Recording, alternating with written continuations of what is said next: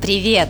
Это подкаст «Ежу непонятно» и я, Яна Осман. На этой неделе мы попали в подкасты недели авторитетного ресурса подкаст.ру. Прекрасный Эдуард Царионов, кроме всего прочего, написал о нас так – в очень коротких эпизодах Яна успевает рассказать несколько историй жизни, несколько странных фактов, показать несколько персонажей, и все это под предлогом применения структуры голливудского гуру сценария Воглера в реальной жизни. Мы решили, что действительно пора перестать использовать Воглера как предлог. Пора найти Криса Воглера и рассказать Крису Воглеру о подкасте. Мы решили поднять наши связи в Америке.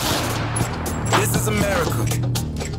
Первым делом я вспомнила про Женю. Женя переехала в Америку 6 лет назад. Женя – журналист. Женя из России в это время в Америке жарила японские пельмени. Я стою, жарю гиозу. Она больше не Женя, она Евджиния. Евджиния Винтовкина. В магазине девушка, увидев имя на моей кредитной карте, спросила, как правильно его произнести. Мое полное имя Евджиния. Никто никогда не может не прочитать его с первого раза, правильно не произнести, поэтому каждый раз мне приходится объяснять. И я ей говорю, вот как бы правильно мое имя читается Евджиния. Она говорит, ой, какое красивое имя. И говорит мне, liebe dich. Далее мы узнали, что Евгения пьет. Я пью сельдереевые соки, тоже стараюсь пить много воды. С кем Евгения живет? Я снова вышла замуж. Как Евгения выглядит? Глаза у меня увеличились от удивления. Я удивилась, услышав про сельдереевый сок. Обычно Женя пьет вино. С Женей нас соединило вино.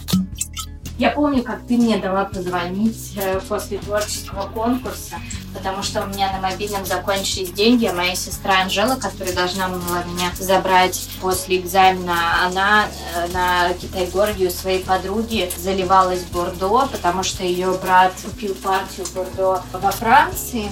Потом нас с Женей снова соединило вино. По поводу путешествия в Грузию. Ян, ты просто не представляешь, сколько раз я это вспоминаю. Это случилось как раз за два месяца до того, как я уехала в Америку. Я очень встречала много здесь грузин, американских грузин. Они очень гордятся своей культурой. Если ты грузину говоришь, что ты был в Грузии, а потом еще, что ты был в Казбеке, хотя я помню это смутно. Женя помнит смутно, потому что Женя пила вино.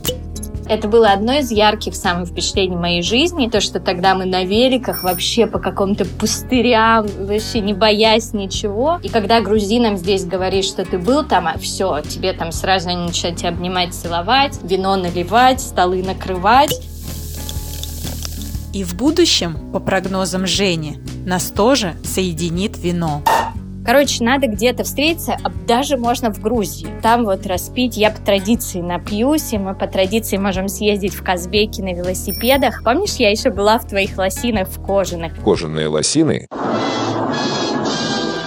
Самое время спросить про Голливуд. Как вы помните, Воглер – гуру сценариев из Голливуда, поэтому мы спросили у Жени, как далеко от нее Голливуд. От меня до Голливуда 2673 мили или 4301 километр. Это равно 39 часам на автомобиле без остановок, двум дням 23 часам на поезде, но в Америке на поезде никто не ездит очень дорого, и 6 часам на самолете. Я живу в абсолютно параллельной вселенной, я живу в Вашингтоне, в мире политики, у нас все крутится вокруг Белого дома, в Голливуде, в Калифорнии как раз-таки все крутится вокруг кино и всей этой фабрики грез. Поэтому, в принципе, сказать, что я много о нем думаю, это будет неправда, но я скажу, что я знаю многих людей, которые грезят а, туда попасть, пробиться, и я знаю, что это очень суровый, жестокий мир. Вообще Голливуд я воспринимаю как такую огромную индустрию, в которой крутятся какие-то бешеные деньги, и все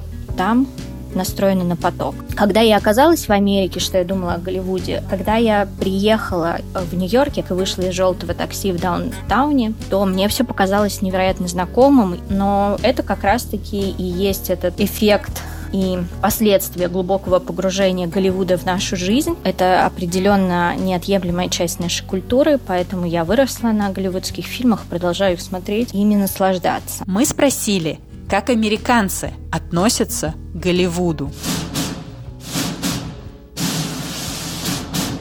Как американцы относятся к Голливуду? Как мы относимся к Мосфильму? Это примерно, я думаю, так же. Потом мы спросили, как в Америке люди ищут людей. Люди ищут людей в Америке таким же способом, как, в принципе, и в современном мире, через Facebook и Instagram, и геолокации в социальных сетях. Уже давно никто не пользуется ни адресными книгами, ни желтыми страницами. Но у Жени нашлись и альтернативы. Есть еще очень интересная система, как люди ищут людей, точнее, близких людей или родственников. Это ДНК-тесты. Сейчас это очень легко и дешево, буквально за 100 долларов. Тебе присылают такой специальный набор, при помощи которого ты можешь оставить свою частичку ДНК отправить ее обратно в лабораторию, где в течение месяца тебя проведут анализ, и тебе придет электронное письмо с историей кто ты, что ты, откуда ты и кто были твои предки. И в этой системе очень многие люди находят своих родственников, потому что процент людей, сделавших это, уже очень большой. Кстати, так даже полицейские уже ловят преступников, потому что все данные, которые ты предоставляешь системам ДНК-теста, к ним имеет доступ полиция.